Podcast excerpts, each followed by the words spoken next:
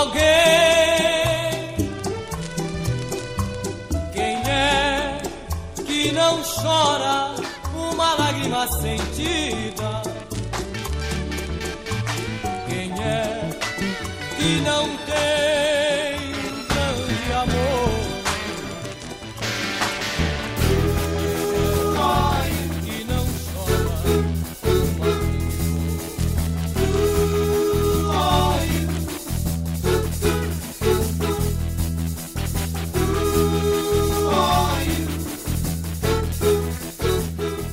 hora de tirar o vinil da capa e colocar na ponta da agulha. Você tá no Auto Radio Podcast e é dia de responder a pergunta Who are you?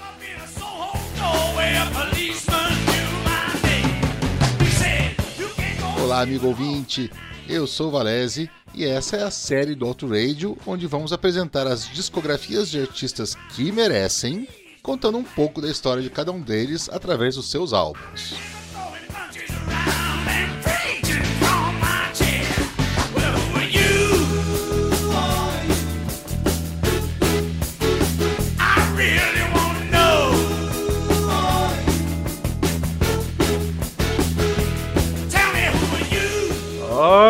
Amigo ouvinte, não mude o seu dial, porque você está no Auto Radio Podcast, a sua trilha sonora para o automobilismo. E eu sou o Ricardo Bannerman e você deve ter estranhado o Valese no começo aí do programa falando de Echo in the Bunnyman. Não, não, não. Você está acostumado aí também, você que acompanha o Auto Radio, você apreciou a arte do ACDC pela voz do Valese e eu digo agora, por que não fazer um do Echo in the Bunny? Não, Valese não ficou bêbado a este ponto. Esta é mais uma série do You, onde abordaremos em ao menos 18 episódios a vida e a história pelos álbuns do Echo in the Bunny. Mas aí você se pergunta, por que uma banda hoje tão underground e sem apelo? É só porque eu gosto? É, mas não só por isso.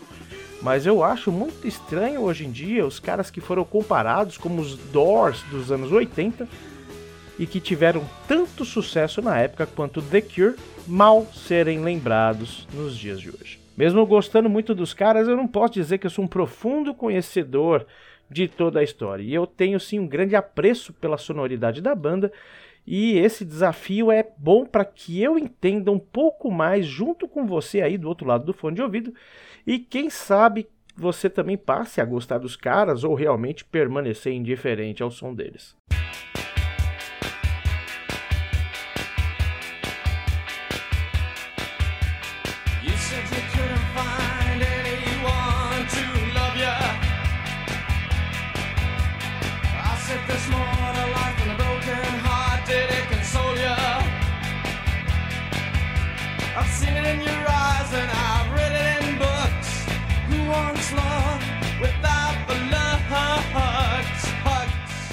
Muito bem, tudo começou lá em Liverpool, aquela pequena cidadezinha portuária cheia de imigrantes irlandeses na Inglaterra, que já era conhecida por aquela tal maior banda de todos os tempos.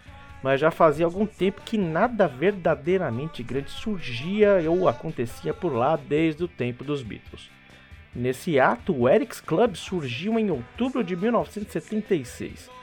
E o Eric's nada mais era do que um porão lá na Metal Street. Pra você que não ligou o nome ao lugar, a Metal Street é a mesma rua do Cavern Club onde os Beatles se apresentavam. Na verdade, ficavam praticamente um em frente ao outro. Muitas bandas punk e pós-punk se apresentaram lá por aqueles anos, tipo Buzzcocks, The Clash, Elvis Costello, Joy Division, Ramones, Sex Pistols, Cirque of the Benches, Talking Heads, Stranglers, Ultravox, XTC, Simple Minds, blá blá blá blá blá, e um monte de gente. E finalmente Liverpool paria bandas que auxiliariam na cena oitentista do Reino Unido, tipo Dead or Alive, OMD e caras que a gente vai falar aqui como Teardrop Explodes e claro, o próprio Echo and the Bunny.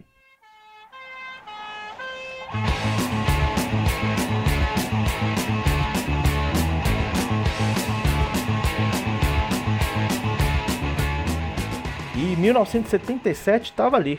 A picanha do punk invadia Liverpool, se proliferando a partir de Londres, passando por Manchester e cruzando o Atlântico no hemisfério norte. Em 5 de maio, aniversário de 18 anos de um jovem chamado Ian McCullough, futuro vocalista do Echo, ele e seus amigos Julian Cope e Pete Willie falavam sobre montarem uma banda em meio a um show da turnê White Riot do The Clash. E depois de algumas horas, lá estava o trio formado com Ian no vocal, Pete na guitarra e Julian no baixo nascia então a banda Crucial 3. Eles escreveram e ensaiaram algumas músicas, mas não chegaram a gravar como Crucial 3.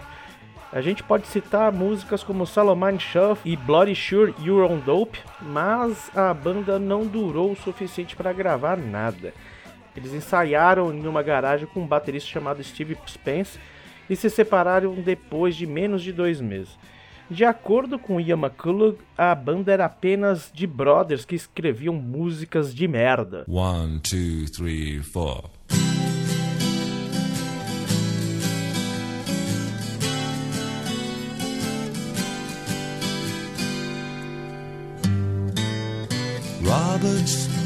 Robert, Merchant, I wrote a song for you.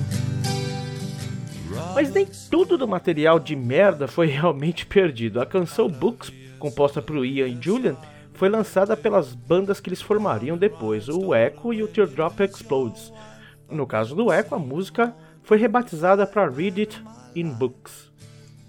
A canção Robert Mitchum, outra composição dos dois, foi lançada no álbum solo de Julian Cope em 1990, o Skellington. I wrote a song for you. Robert, Robert love Uma faixa chamada Space Hopper foi escrita por Julian nesse tempo do Crucial 3 mas não é necessariamente da dupla, e você pode encontrar no álbum St. Julian, de 1987.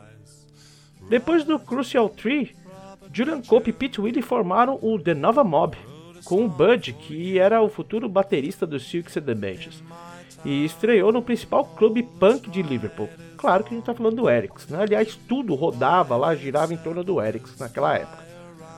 O show foi um verdadeiro desastre de acordo com a audiência e Bud saiu para se juntar com outra banda da época lá, o Big in Japan, que naquele momento de 78 tinha alguns nomes que se tornariam grandes na cena underground, como Ian Browdy, Clive Langer, o Bill Drummond e o David Balfe. Guarda esses dois nomes, Bill Drummond e David Balfe. Não contente, o Julian Cope ainda formou brevemente outras bandas, como The Hungry Types e também o An. É, tipo An mesmo. Essa banda tinha Ian McCullough e David Pickett nas suas fileiras. Mas o McCullough saiu depois de um único show da banda. O Dylan Cope e Ian McCullough ainda formaram sua última banda juntos, a Shallow Madness, no início de 78, junto com Paul Simpson e novamente David Pickett. Uma gravação de ensaio de Books interpretada pela formação do A Shallow Madness aparece na coleção de raridades de 2004 do Teardrops Explode, a chamada Zoology. Robert.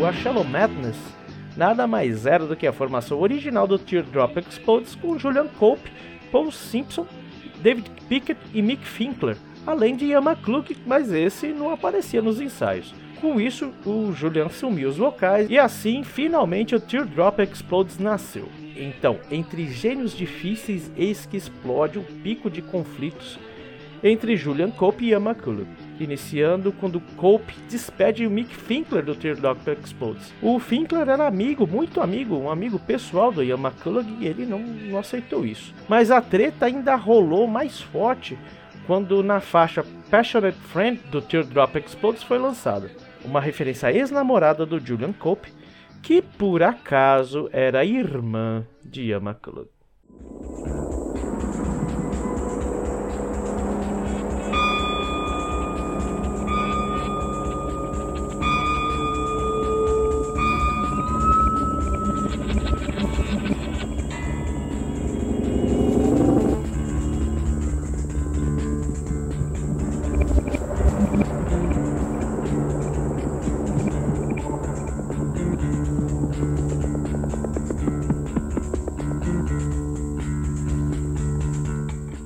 Do outro lado do salão, no mesmo Eric's, naquela época, dois caras chamados William Alfred Sargent e Leslie Thomas Pattinson, mais conhecidos posteriormente como Will Sargent e Les Pattinson, eram também frequentadores do local. E foi no banheiro feminino que conheceram Yama Club em 1978. Ali, mais um trio de Liverpool conversava para formar mais uma banda.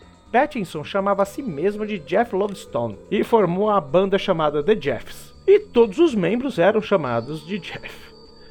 Mais tarde ele disse que tinha formado outra banda. Descobriu-se depois que era uma banda imaginária chamada The Love Pastels, onde muitas garotas eram vocalistas e ele só tocava baixo. Les, na verdade, era um grande fanfarrão, enquanto Sargent focava no minimalismo e na atmosfera e já produzia música instrumental. O primeiro trabalho solo de Sargent foi já em 1978, quando ele produziu World is a Fish, e lançou apenas 7 cópias para serem distribuídas. Oficialmente, o álbum foi lançado apenas 25 anos depois, que é esse som aí que você está ouvindo.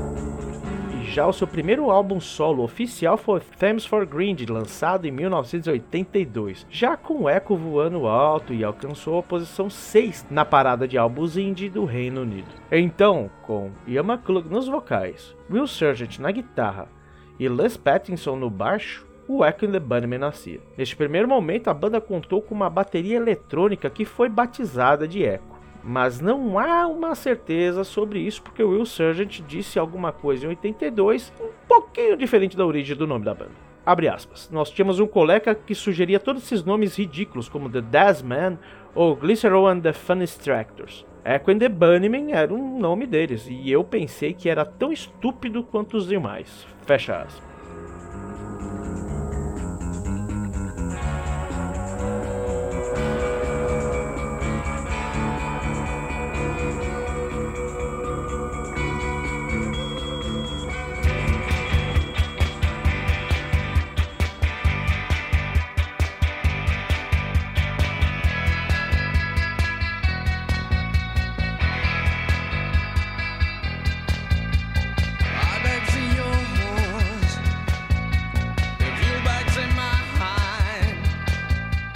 Em novembro de 1978, o and the fez sua estreia no Eric's, abrindo show para o Teardrop Explodes. Tocaram no setlist uma versão que seria a faixa Monkeys no primeiro álbum que viria em 1980. Naquela época a música chamava I Bags Yours. O single de estreia do Echo the Bunnymen, Pictures on My Wall, foi lançado pela Zoo Records em 1979. O selo era de propriedade do Bill Drummond e do David Balfe, aquele que a gente falou lá do Big in Japan mais cedo. Sendo que o lado B era Read It in Books, a mesma faixa que falamos que tinha a colaboração do McClug e do Julian Cook. Posteriormente, o Ian McClug negou em mais de uma ocasião que o Julian tinha qualquer envolvimento com a composição dessa canção. Mas ambos estão creditados em todas as prensagens e todas as versões da música, seja de uma banda, seja de outra. A Zoo Records juntava toda essa galera de Liverpool e a coletânea de Zoo Uncaged mostra muito bem como era esse movimento, assim como acontecia em Manchester, por exemplo, com a Factory Records. Em 1979, o Echo já estava rodando pela Inglaterra e se apresentando no programa do lendário DJ John Peel na BBC em agosto daquele ano. Com David Balfe na percussão e teclados, tocaram Reading in Books, Stars Are Stars, I Bags Yours e Village Terrace. Em 1988, essa apresentação virou um EP e chegou à sétima posição da parada independente no Reino Unido. No primeiro show em Londres, eles abriam para o Teardrop Explodes e do Joy Division também no YMCA. Nesse mesmo show estava Pete de Freitas, um baterista nascido em Trindade Tobago que viria a substituir a bateria eletrônica Echo por exigência da WEA, quando viriam assinar o contrato para o primeiro álbum, que seria chamado Crocodiles.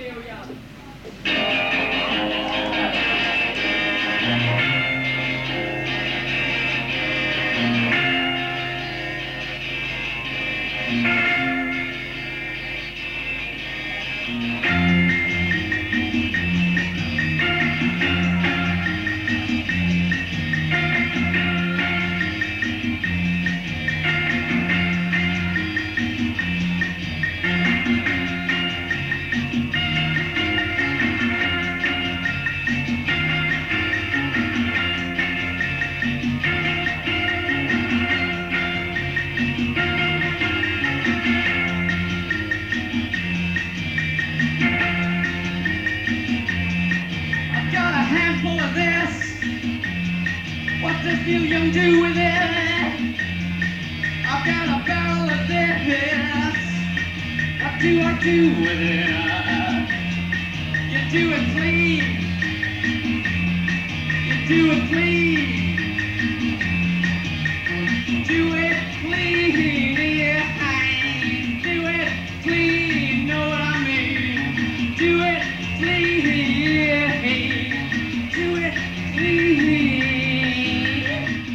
Cara, essa versão ao fundo do Do It Clean lá no YMCA é muito roots, pra não dizer que é ruim.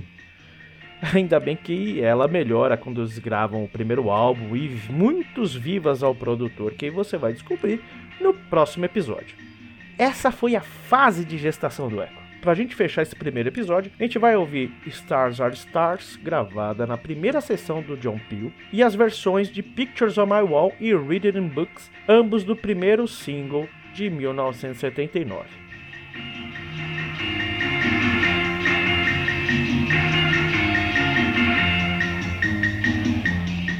Muito bem-vindo ao mundo do Echo the Bunnyman, muito bem-vindo ao Auto Radio Podcast. Você pode nos seguir nas mídias sociais como arroba Auto Radio Podcast, principalmente no Twitter e no Instagram. E desejo-te um beijo, um queijo no seu coração e sobe o som Flashback Zone.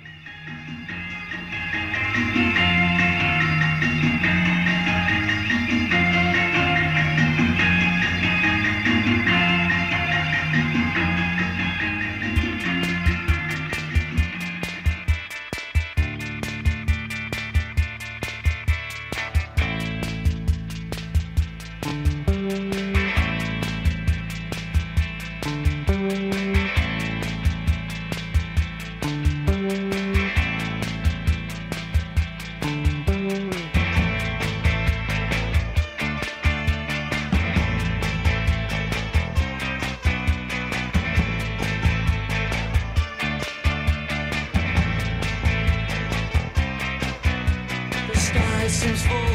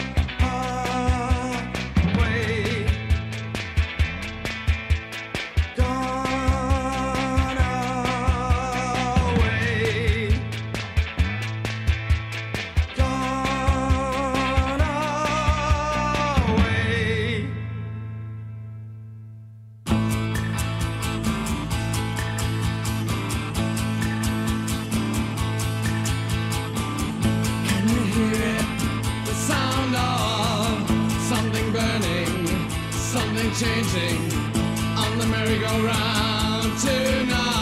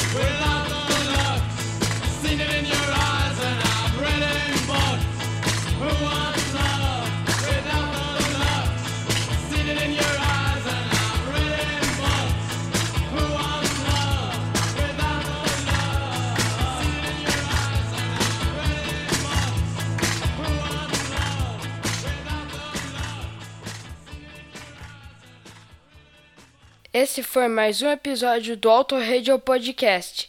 Tchau!